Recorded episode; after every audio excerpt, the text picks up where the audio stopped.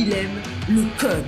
Il faut que la communication soit codée, mais de façon claire et transparente. La rigidité, c'est pas pour nous. Mon nom est Francis Parent-Valquette et vous écoutez le Sandro Show. Mais le plus important, c'est qu'il est bélier. OK, OK, je l'admets et je l'assume totalement. J'ai une petite obsession avec les chiffres, surtout quand ces chiffres-là sont pris un petit peu hors contexte ou que tu sais, la véracité du chiffre est peut-être un petit peu jouée ou que l'échantillon de statistiques est comme vraiment biaisé. C'est vraiment quelque chose qui vient me chercher parce que c'est pas que j'ai la plus grande rigueur, mais quand tu me présentes des chiffres et que tu fais des conclusions à partir de ces chiffres-là, c'est important que les chiffres avec lesquels tu pars, ben, il une certaine cohérence, au moins une certaine rigueur ou une façon d'extrapoler qui est prouvée. Aujourd'hui, je continue dans le thème des bébés parce que j'ai envie de te parler des échographies et de l'expérience à titre de parent et comment les chiffres, des fois, dépendant comment tu l'interprètes ou comment tu le vois ou comment que tu peux analyser ça pour voir ce que ça peut donner, peut faire toute une différence.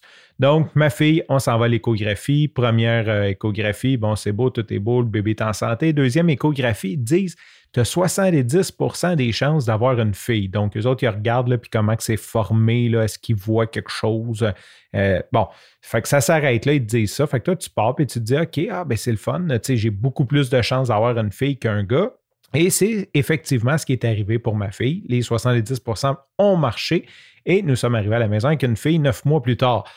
Maintenant, on a un garçon. On s'en va aux premières échographies. Là, ils font le, test, le bébé est beau, tout est correct. Deuxième échographie nous dit 70% d'avoir une fille. OK, hey, cool. Fait que là, on se met à s'imaginer qu'on va être les parents de deux filles.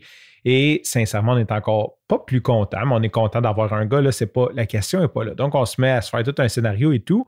Et quand on va aux troisième échographie, ils nous apprennent que c'est un garçon. Là, je me mets à penser à ça de façon peut-être un peu plus euh, reculer, tu je me dis, OK, ils me disent 70% d'avoir une fille. Mais est-ce qu'on s'entend que si je te dis, là, je te regarde la bédane, puis je te dis, tu as 50% des chances que ça soit une fille, j'ai comme 99,9% des chances d'avoir raison, à part si tu as un hermaphrodite ou quelque chose qui a une déformation au niveau du sexe de ton enfant, j'ai raison en disant que 50% des chances que c'est une fille. Fait que quand tu me dis 70% de chance que j'aille une fille, puis que tu pars à 50, dans le fond, ce que tu me dis, c'est que sur le 50% qui reste, tu as 20% de chance de plus que ça soit une fille. Donc, si j'extrapole ça, il y a 40% de chance que j'aille une fille. Donc, je suis à peine un petit peu plus loin. Et si je le regarde dans l'autre sens, j'ai 60% des chances d'avoir un gars. Fait que quand on regarde tout ça euh, de façon objective, ce chiffre-là veut absolument rien dire.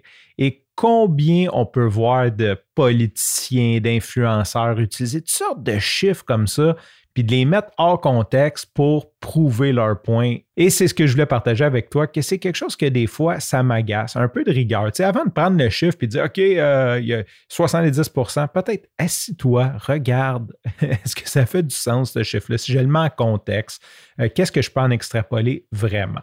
Sur ce, je te remercie pour ton écoute. Je te dis à demain et bye bye.